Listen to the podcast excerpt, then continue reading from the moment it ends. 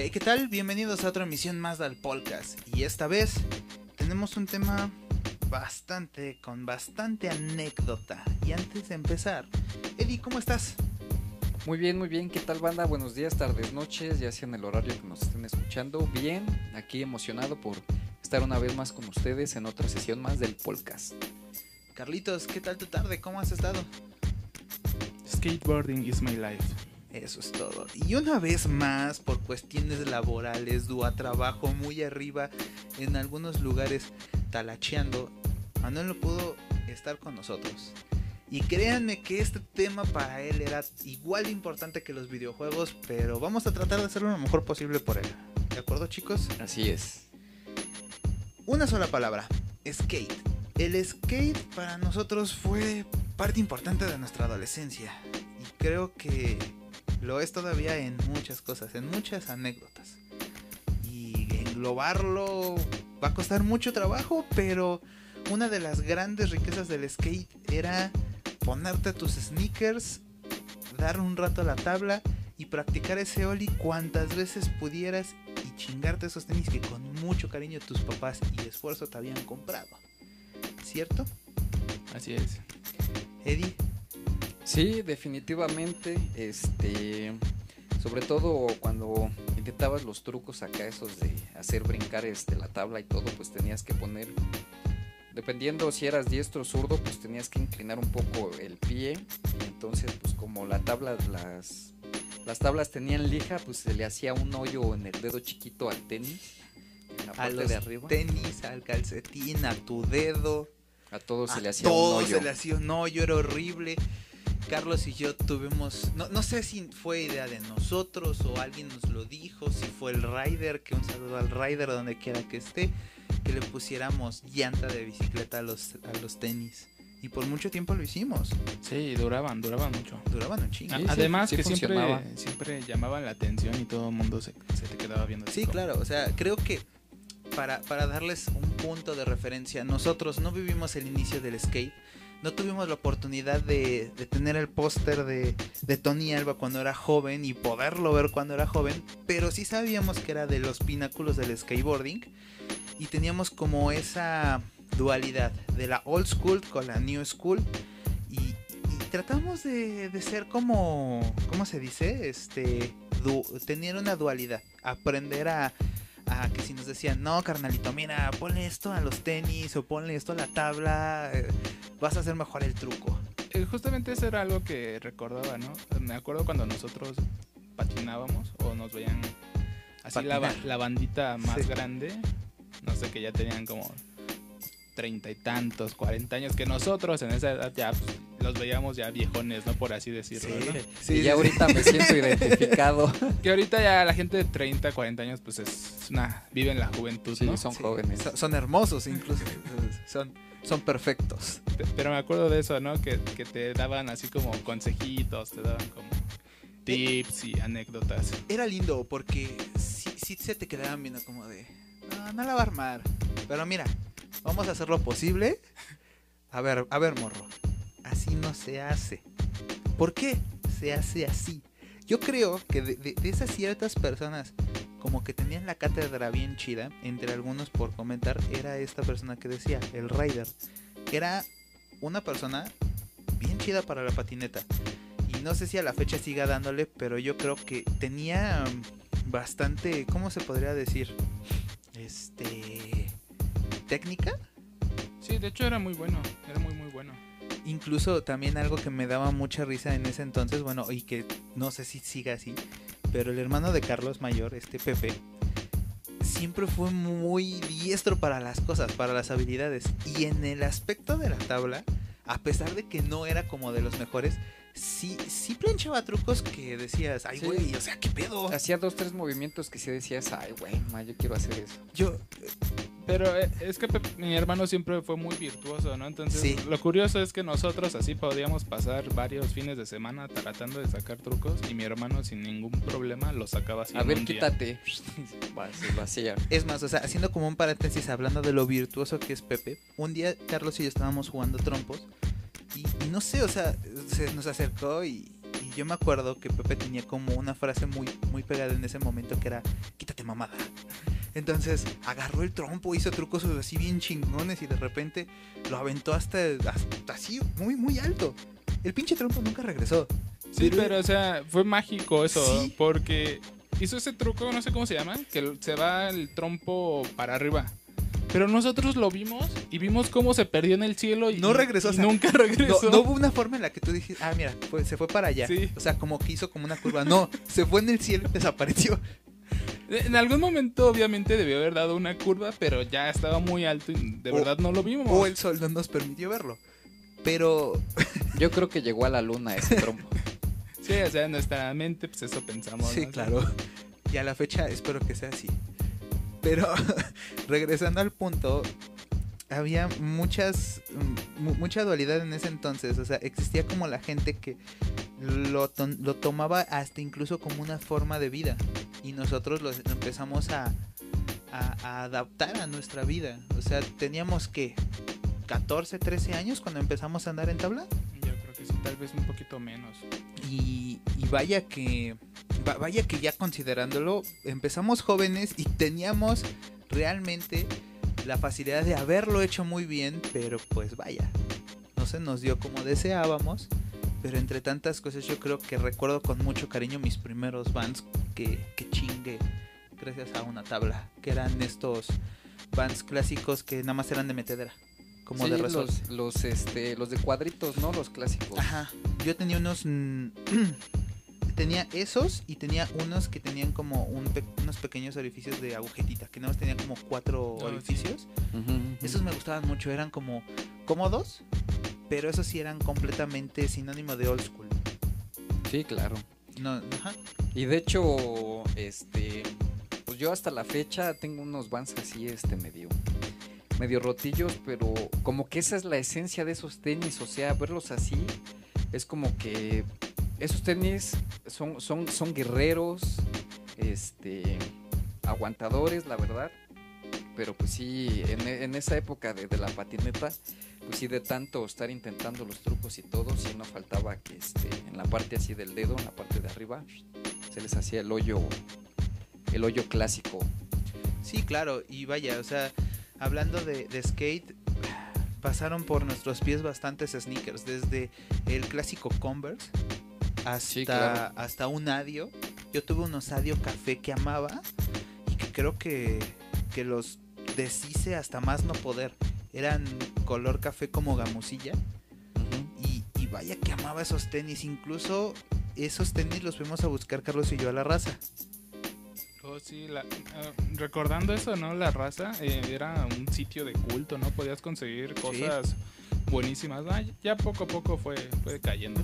sí, vaya, o sea, entre la raza y el chopo existían como así de, ¿dónde quieres conseguir cosas para, para skate? Cualquiera de esos dos lados.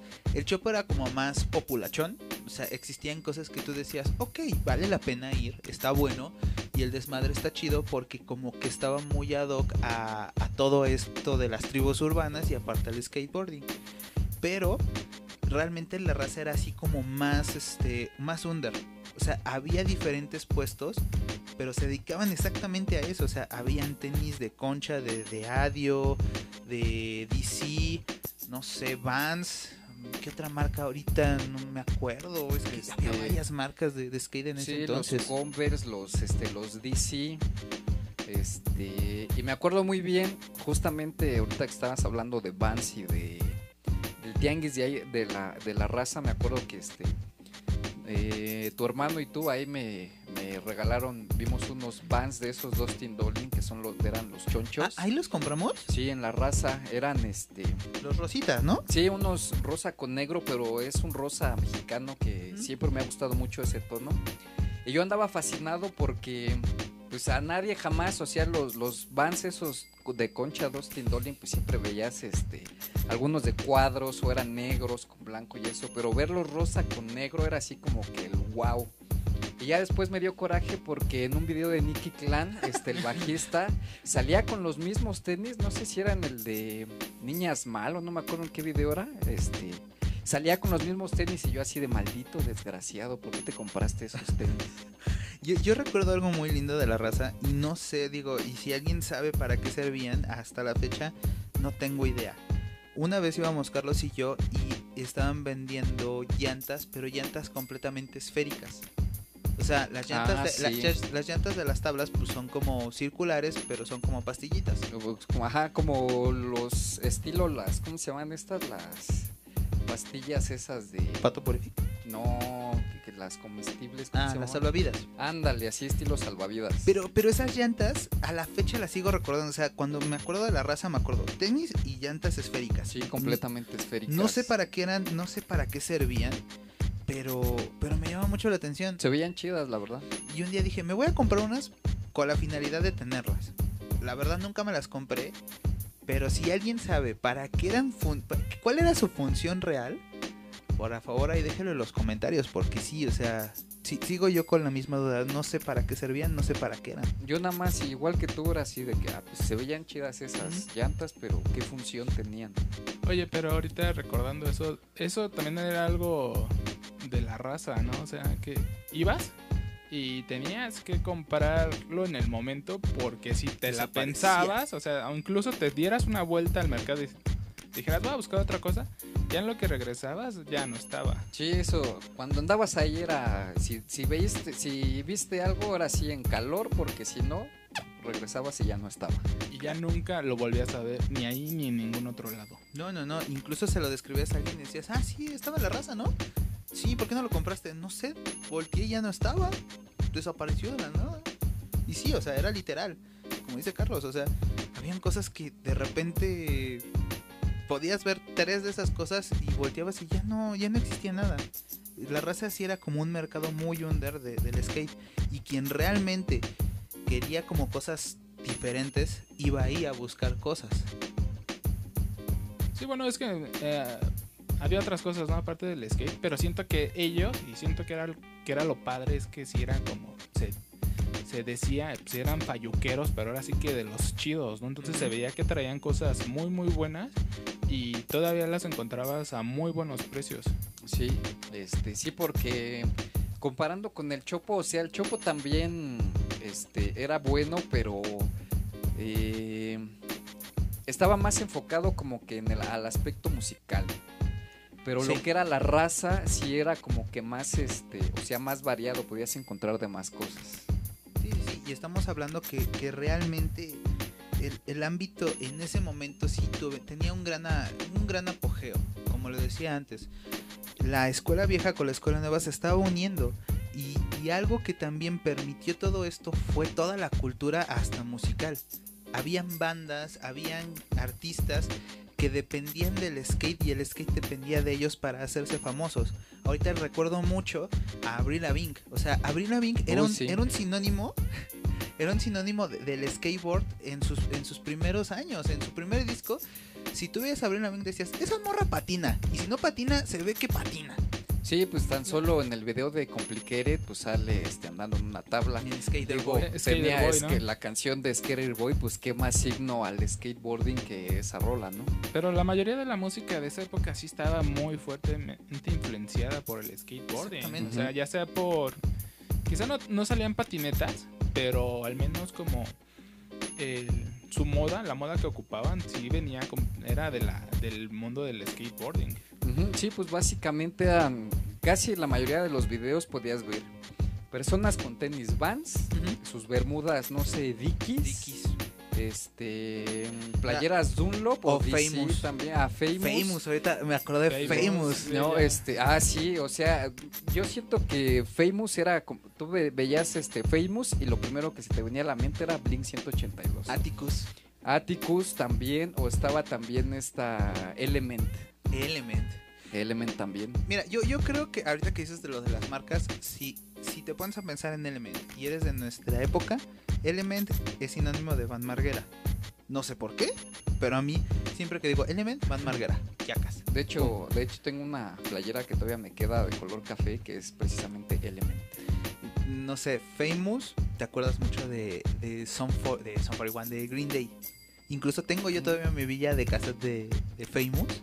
O hasta de Blink también, porque creo que este Travis sacaba muchas cosas. Es que era de- marca de ellos. De Famous. Sí, ¿no?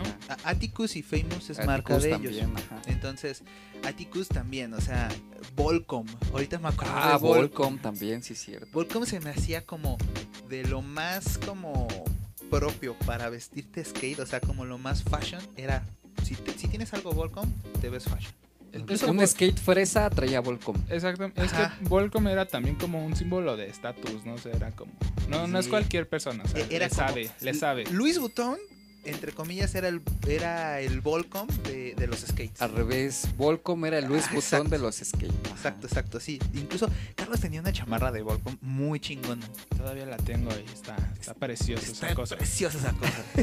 Incluso por ahí tomaron una foto y la subimos al Facebook de- del podcast porque sí, sí está muy bonita esa chamarra. Sí, sí, está muy bonita. he de decirlo. Incluso hablando de las bandas, gracias a todo este apogeo del, de, de la simbiosis entre skate y música, los Warper Tour fueron comprados por bands, porque el. Warper Tour era un evento o un festival muy independiente que, Californiano. que después Vans adquirió o más bien como que hizo sinergia con ellos y, y se volvió un gran boom. Ujú. Alguna vez estuvo la posibilidad e incluso existió la forma de que llegó a México. No fue como el, el gran hit o no fue tan esperado como uno deseaba, pero también estuvo aquí, o sea, pisó tierras mexicanas el, el Warper Tour. Sí, el- de hecho era Vans Warped Tour. Exactamente. Y vaya que las bandas que estaban ahí eran increíbles. Yo sigo con ese deseo de ir a un Warper Tour, aunque ya no existan. El día que hagan uno, yo creo que sí junto mi varo y, y hago lo posible y lo imposible por ir a uno. Sí, pues es que en ese entonces eh, las bandas pues eran Blink, era Green Day, Son 41, este, Offspring, Offspring, o sea, Alkaline Trio, Sugar Cool. Sugar Cult, este, Boning for Soap. Ah, sí. O sea, O había, sea, había de todo en, en la viña del señor de- del skateboarding. Entre otras cosas, ahorita recordando, yo creo que algo que también era como muy, muy a las fechas de, de todo esto de, de este mundo del skate, era comprar videos de, de las diferentes casas o de los diferentes equipos de las marcas de, de- de skateboarding o de los diferentes teams. Sí, claro, yo me acuerdo mucho de eso. Creo que a nosotros ya no nos tocó como tanto el VHS de, de meter tu cassette de skateboarding, pero nos tocaron como los DVDs, ¿no? Sí, claro. También hay que recordar que en esta época pues todavía no había como tantas cosas en el internet, así que pudieras buscar tus videos así de YouTube. Entonces estos discos era como te abrían una ventana a otro mundo, ¿no? Entonces, Ajá, Sí, porque para que se den una idea, o sea, YouTube empezó más o menos como por ahí del 2010 hacia acá. a tener apogeo. O sea, tener un apogeo real, a esa más o menos. Pero esto que le estamos hablando ahorita del skate, pues es por ahí del que del- entre el 2000 y el 2003, más o menos, por ahí así. Pues más o menos cuando yo, Por yo ahí así. empecé a tenerle como mucho, mucho cariño fue por ahí del 2005 para adelante. Teníamos Entonces- 15 años. sí, porque antes teníamos, me acuerdo que nuestra primer patineta, no sé si te acuerdas, era así, le decían que era como la patineta de Bart Simpson, ¿no? Ajá. Entonces me acuerdo que. Pero era así como que. Nada más como más juego, ¿no? To- Exacto. de- y de hecho, todavía en ese punto, todavía no explotaba tanto esa cultura del skateboarding tan popular. Sí, incluso hay un, hay un DVD que veamos mucho. Y ahí salía Dustin Dolin, pero no me acuerdo, que tenía mucha animación. Creo que se llamaba Wha- What is Name. What- No me acuerdo, era muy bueno ese, ese DVD porque tenía muchas estrellas de ese entonces. Incluso nos lo regalaron en una tienda de atléticos. sí, sí. ¿Sabes cuál era? Ay, no, se me está olvidando. Pero sí, ese era de Vans. Ese era de Vans, ajá, exactamente. El del que estamos, del que estoy tratando de recordar era de Vans. Y tenía, bueno, era como una gira mundial por bastantes lados y, con diferentes patinadores. Y la verdad estaba muy bueno porque, como dice Carlos, te abría el mundo a ver cómo era realmente el mundo en el cual se, se asociaba todo el skate. Pero más aparte, hacían trucos que tú decías, no, no, la neta, no, o sea, no se puede. Y- Pero- a duras penas puedo hacer un nollie y esos cuates este, se Pero- avientan ya acá las chidas. Pero aparte, ¿sabes? Hace no mucho tiempo me puse a ver unos de esos videos. La verdad es que no sé si ya es porque ya pasaron 10, 15, hasta 20 años, pero en realidad parecen una película de cine, de arte, o sea, son, son muy bonitos, o sea, y la verdad es que en esa época no había nada que, que se le pareciera. No, y, y, realmente vamos a ser sinceros, o sea, hoy por hoy puedes hacer un video en YouTube y te queda muy bien, las ediciones son increíbles, pero yo creo que algo que tenían esos videos y muchas cosas en ese entonces era que tenían cariño, tenían madera, o sea, tenían esa... No había mucha calidad visual en cuanto Pero tenían esencia. Pero exactamente, ese era el punto. Ajá. Aparte otra cosa que mostraban esos videos es que casi siempre mostraban como una parte muy humana de, sí. de esas personas, o sea, ponían como esos momentos en que convivían entre ellos, así como situaciones. El más... fracaso, la diversión, la risa, todo lo que se exponía antes de llegar al truco final. Sí, sí, sí, esa parte, ¿no? ¿Cuántas veces intentaban un truco, uh -huh. ¿no? O sea, y el sufrimiento, ¿no? El, la, frustración que tenían y ya sí. al final cómo lo lograban, eso sí. estaba, estaba padrísimo. Sí, las caídas, sobre todo caídas, accidentes, y de hecho ahorita recordando todo eso, me acuerdo de un programa que pasaba en MTV que se llamaba Scars, ah, que era con el de el Papa de, Roach. Exactamente. Este, ah, cómo me encantaba ese programa. Yo, yo creo que eh, a pesar de que veías ese programa, decías, no manches, se partió la madre bien gacho. En vez de que, eh, eh, en vez de que, en vez de que eso te, te generara, en vez de que eso te generara como, no voy a agarrar la patineta hoy, no, te salías. Este, te, te, venía un cosmo a la mente de fuera impulso de idiotez porque que yo quería intentarlo así de bruto. ¿Sabes qué es lo más curioso? Yo recuerdo una anécdota con mi papá y yo estaba viendo ese, ese programa y este, lo estaba viendo y mi papá decía, no, si se partió la madre. Y cuenta el chavo su historia, ¿no? Dice, ahora tengo un clavo en el pie que no sé qué, la chingada. Una placa. Y todavía mi papá dice, sí, te lo ganaste por pendejo, pero sigo patinando. No mames, idiota. y ya volteaba y ya no me veía y decía, espera, ¿dónde vas? Voy a patinar. Sí, era, era la onda ese programa. Era, era muy bueno. Yo creo que en ese tiempo todavía existía como esa fuerza de hierro, por decirlo de alguna forma, y a pesar de que veíamos dolor en, en, la vida de otras personas, nos gustaba sentir ese dolor, nos gustaba experimentar todas esas cosas. Sí, pero pues es que no es lo mismo 20 años antes que 20 años después, o sea, en esa época tendríamos este 15, 17 años, entonces te caías una fractura o algo, pues ya como si ya te recuperabas. Ahorita si me aviento una fractura de esas, no me recupero en más de un mes, no manches. O otra cosa que también es muy importante, que, que cambió mucho todo esto, fue el videojuego, Tony Hawk. Claro. Ah, sí, claro. Claro, yo creo que... Eh te permitía estar en los dos mundos. O sea, no, no, te enajenabas jugando. Bueno, sí te enajenabas jugando. Pero no era como de, ok, tengo el videojuego, dejo la tabla a un lado y que se pudra. No, era, juegas, te diviertes, te entretienes, pero también lo vas a seguir haciendo en la tabla. O sea, vas a seguir rayándola. Yo creo que algo que a mí me daba mucha emoción era cuando le hacía una muela a mi tabla. No sé por qué me daba emoción. O sea, ah, güey, ya tiene otra muela. Y luego hasta la sensación, mira, ¿cuántas muelas tiene?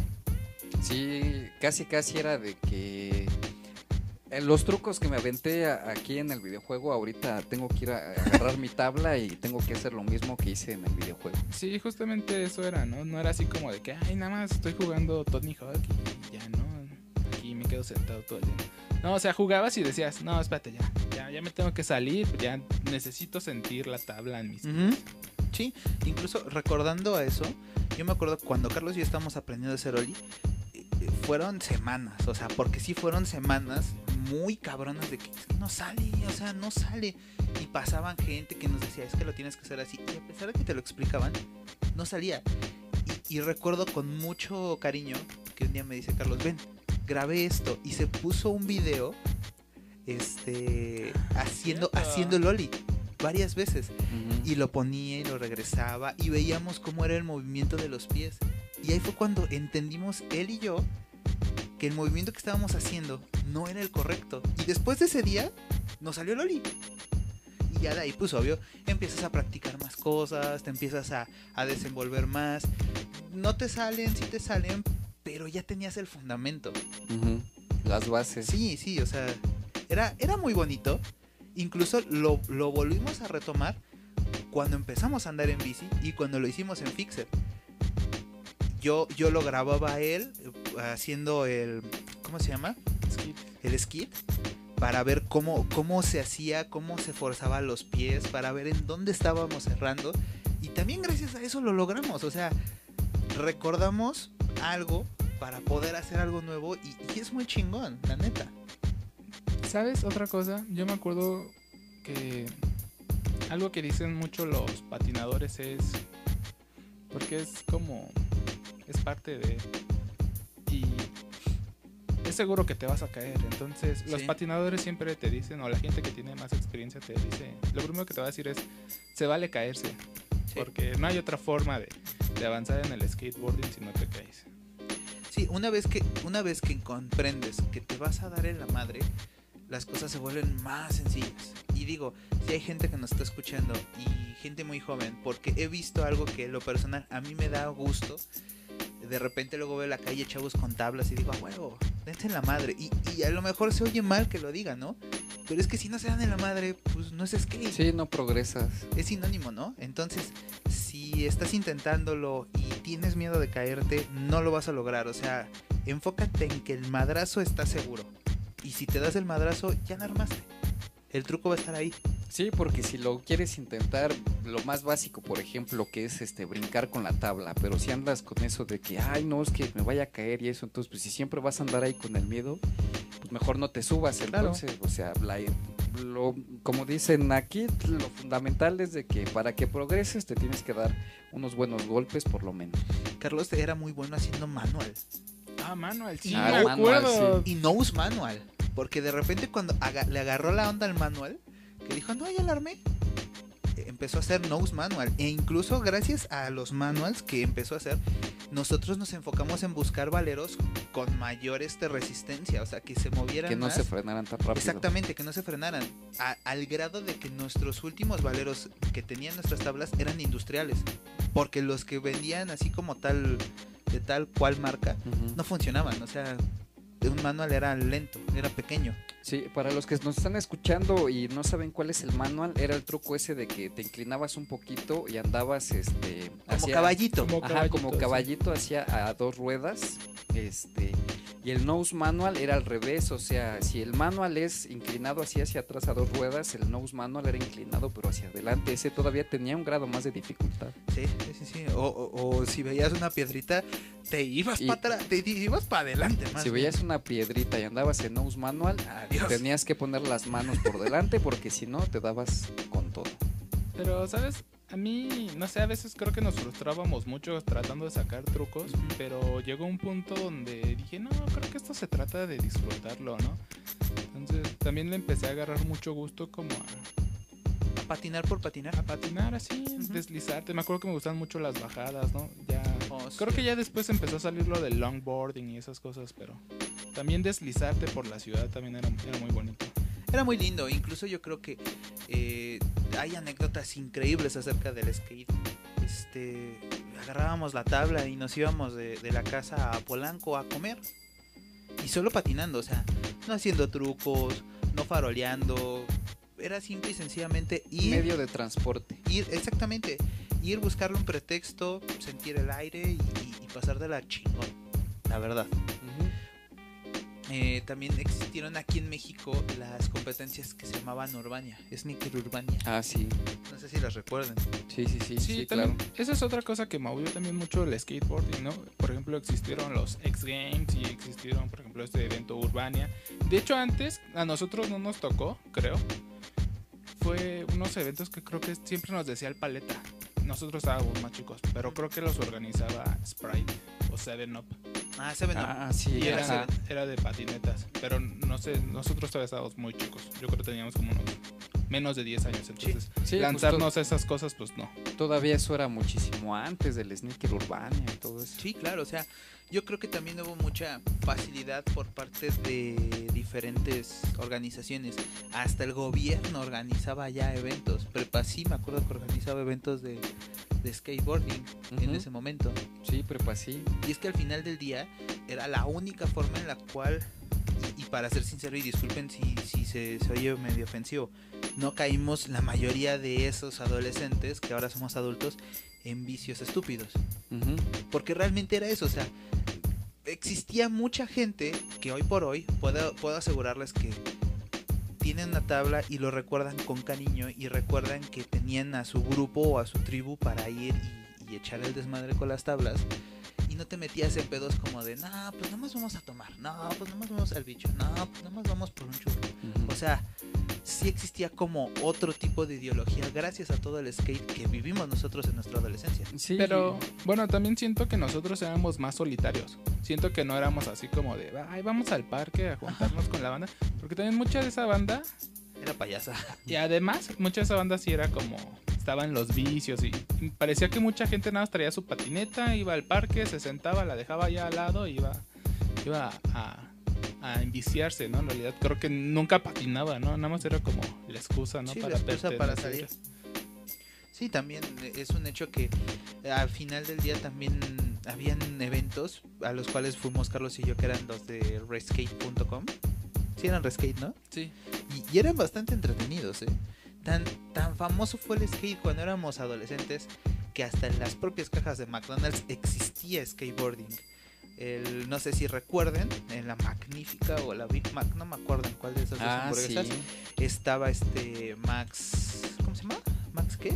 Max Barrera. ¿no? Max Barrera, que era eh, pues, como el representante o el mejor mm, representante de México en ese entonces para, para el mundo.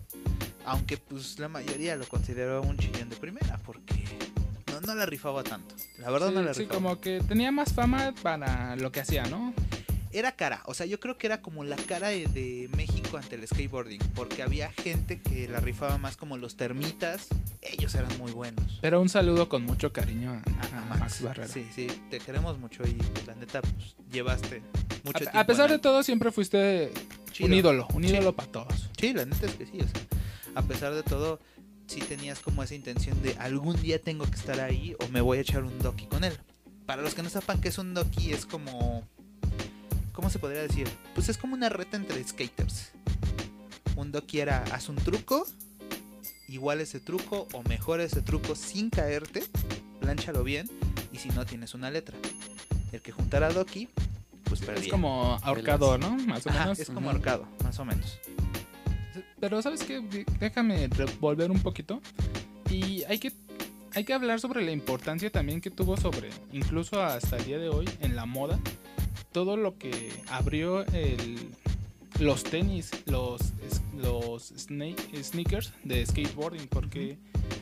O sea, también tienen que darse cuenta que antes de, de esos tenis muy emblemáticos, o sea, pasando un poquito más adelante de los Vans clásicos, o sea, todos estos modelos que yo creo que, que vendrían siendo como DC, ¿no? O, o- o DC Osiris, Osiris. que eran estos tenis grandísimos, gruesos, pesados. como Sí, conchitas. los, ajá, los de O concha. sea, que eran. Veías a alguien en la calle y luego luego volteabas porque eran. Estaban sobredimensionados, ¿no? Era como traer tres tenis en uno, ¿no?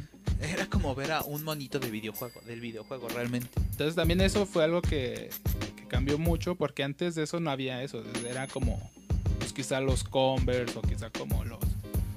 No sé, en esa época me acuerdo que cuando éramos chicos la mayoría como que ocupaban como Reebok, ¿no? Como. Adidas. New Balance. También eso fue algo muy importante. Y un punto que siempre me ha sorprendido porque lo descubrí tiempo después es que quien hizo los tenis DC, no sé si sepan quién los hizo. No. O sea, quien, quien fundó DC fue Ken Block. Ken Block, el este... Entonces a mí me sorprende porque siempre es difícil encontrar a, dos a una persona que sea súper virtuosa en dos cosas. Entonces, para crear una de las compañías Más importantes de tenis. más importantes y aparte ser un súper virtuoso en el automovilismo, es una locura, ¿no? Digo, hasta el día de hoy, pues Ken Block pues, obviamente se autopatrocina y Claro. sigue ocupando DC. Sí, y a, y a la fecha, de todos modos, hoy por hoy tal vez te camines por la calle y veas a alguien que trae unos Vans, que trae unos DC, que son como de las marcas que han subsistido más allá después de tanta historia, y los consideras como tenis casual, tenis bonito, tenis fashion, que a lo mejor dices, oye, pues sí está caro tener unos Vans, pero en lo personal, eh, ves a esa persona y dices, no, es que no es solo que tenga el tenis por tenerlo. Ese tipo tiene el tenis porque dentro de él todavía está esa nostalgia de cuando era adolescente, de cuando agarraba su tabla y se iba a rayar, se iba a jugar, se iba o agarraba su bici, porque también en ese tiempo estaba el BMX. para las, Entonces, este, que, agarraba su tabla, que agarraba su bici y, y le daba chido.